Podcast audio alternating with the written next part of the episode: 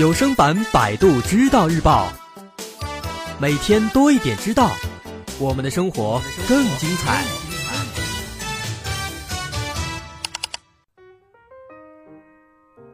今天咱们这个话题很有意思，说没有我们，现实还存在吗？爱因斯坦他曾经在一次散步的时候，向他旁边的学生提出了一个问题。他说：“你是否相信月亮只有在看着它的时候，才真正的存在？”这个问题啊，看起来好像是一个笑话啊！怎么说月亮只有在你看的时候，它才存在呢？啊，其实呢，这个问题是源自于爱因斯坦对于量子理论的一个质疑。量子理论是什么？它是有史以来最成功的科学理论，理论与实验结果是极为相符的。但是呢，它也有一个非常大的问题，就是测量问题。有研究表示，说电子等等这样的微观粒子可以像水波一样发生干涉，这说明它们具有类似波的性质。但是如果你直接观察它们，它们就会变成一个有着具体位置的粒子。在一九二六年，奥地利的物理学家叫埃尔温·薛定谔。他提出了一个描述粒子波行为的方程。这个方程当中，粒子的这种行为可以用一个被称为波函数的数学实体来代表。那么，这个波函数它有什么用？通过这个波函数呢，我们可以知道我们在观察一个粒子的时候，它会有多大的概率出现在某个地方。哎，这是这个波函数的用处。但是啊，人们就会问一个问题了，啊，如果说我们在测量之前，这个粒子它是处在一个什么状态呢？这个我们不知道啊。于是这时候啊，就有了一个说法，叫做哥本哈根诠释。这个哥本哈根诠释它是这么说的：说一个粒子在观察之前，它的状态啊是不确定的。哎，那么这里这个不确定指的是什么呢？是说这个粒子啊，就好像是有分身术一样。能够同时处在所有的可能的状态当中，那么这个时候它到底是哪一种状态呀？其实对咱们来说，咱们还没有观察呀，所以说它是不确定的。那么当我们开始对它进行观测的时候，那么这个时候呢，它的波函数会发生突变，从一个不确定的状态变成一个确定的真实状态。那么这种突变过程就被称为波函数坍缩。那么根据这种解释。啊，咱们再把这个视角放大，从粒子放大到我们身边的事物，放大到我们的世界，那么我们就会得出一个结论了：说当我们不注意的时候，这个世界其实是模糊的和不确定的。只有通过我们看他们、观察他们、测量他们，我们才能够使他们成为真实的。啊，这个就是这个哥本哈根诠释带来的一个结果。不过这个说法啊。咱们一般人听起来可能很难接受，很难理解，啊，怎么平时好像是说咱们不看这个东西，它就是一个可能是一个任意状态，自己还会变，这个好像咱们感觉跟我们的生活是完全不相符的，啊，甚至呢连这个薛定谔本人他也不认同这个解释。那么为了表明这个解释的不正确性，薛定谔就提出了一个很著名的思想实验，就是薛定谔的猫，哎，说是。咱们想象有一个密封的盒子，在里边呢有一个放射性物质和一只猫。这个放射性物质啊，在一定时间内，它有百分之五十的概率会发生衰变，也就是一半的概率。那么如果发生衰变呢，这盒子里的机关就会打破一个有毒的罐子。这个罐子打破之后，毒放出来，这个猫就死了。那么这时候问题就来了，在你打开这个盒子之前，这只猫它是处在什么状态？是活的还是死的？如果说按照哥本哈根诠释的说法，在打开这个盒子之前，放射性物质是同时处在没有衰变和发生衰变的状态之中的，说它既衰变了又没衰变。这就意味着什么？意味着这个猫它同时是处在既活着又死了，既活又死，处在一个这样的状态当中。那么这样的话，薛定谔就觉得这只猫既活着又死了。这是一件很荒谬的事情。那么，如果我们把这个装着猫的盒子推广到整个宇宙，那麻烦就更大了。啊，我们当前的宇宙，是因为我们观测了它，所以成了今天的恒星和星系。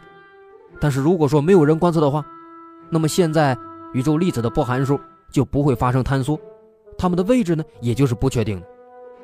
位置不确定，也就无法确定说哪里的物质多，哪里的物质少，也就因此没有恒星和星系了。那么宇宙呢，就会始终处于一个混沌状态。那这就让人们觉得这是非常没道理了。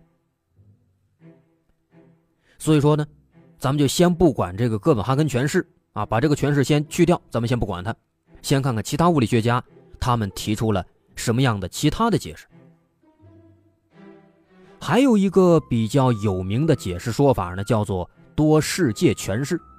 多世界，啊它的出发点是什么？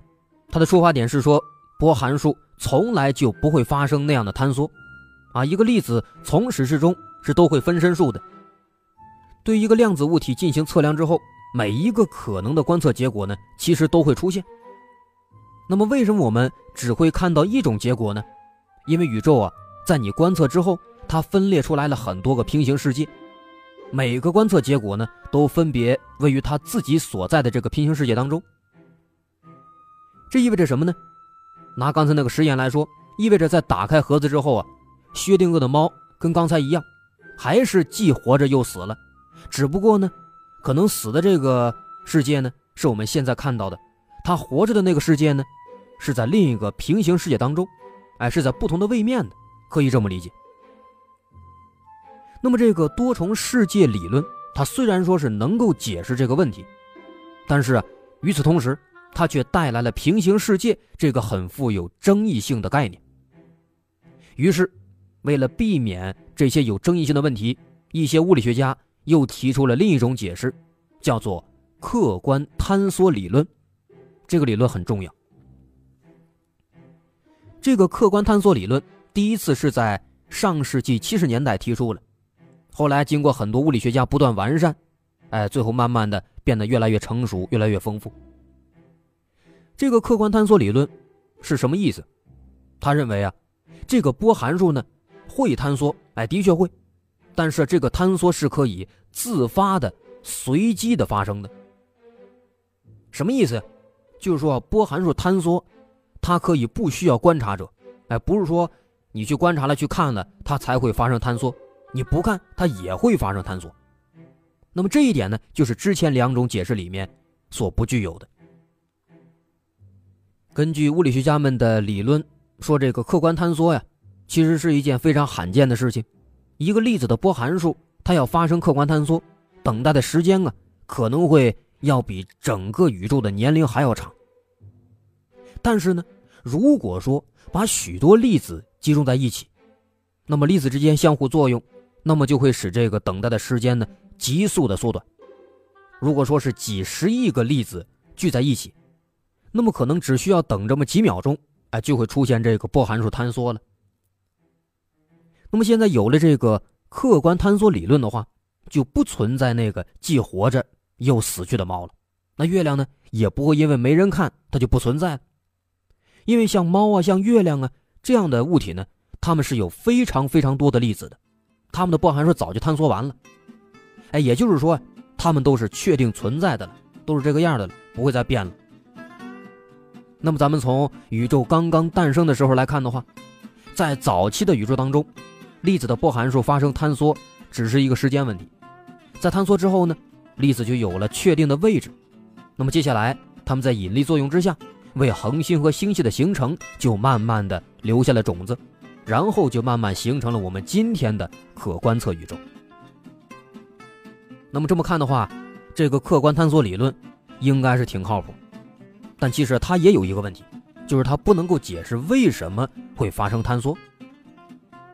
后来，英国牛津大学的物理学家叫罗杰·彭罗斯，他提出了一个可能的解释，说是引力驱使了这个波函数的坍缩。不过，这个说法目前还没有达成共识。但是无论如何吧，这个客观坍缩呢，它目前确实是正在发挥着一些很重要的作用。哎，这个理论可以解释很多在量子理论当中出现的一些问题啊，比如说这个黑洞。说黑洞是怎么来的，怎么去解释？科学家们一直都没有答案。那么，如果说第一个咱们提到的哥本哈根诠释是正确的话，那么波函数坍缩需要有观察者。那么，谁是这个黑洞内的观察者呢？不知道。但是呢，对于这个客观坍缩理论来说，这个问题就简单了，因为波函数坍缩在这个客观坍缩理论当中是不需要观察者的。那么这样，黑洞的形成也就有了理由了。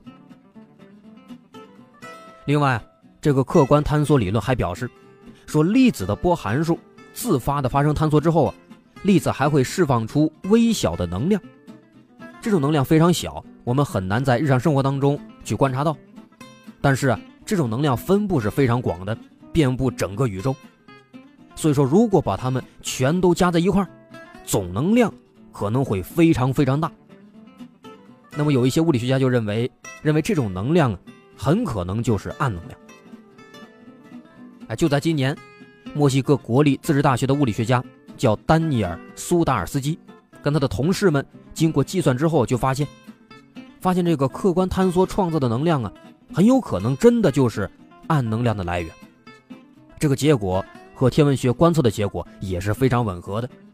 哎，这就让更多科学家们开始更加的倾向于这个客观坍缩理论了。不过呢，话说回来，客观坍缩理论它到底是不是正确的，是不是最终的解释？也许啊，科学家们还需要更长时间的探索才能够知道这个答案。好，这篇内容来自百度知道日报的合作机构大科技杂志。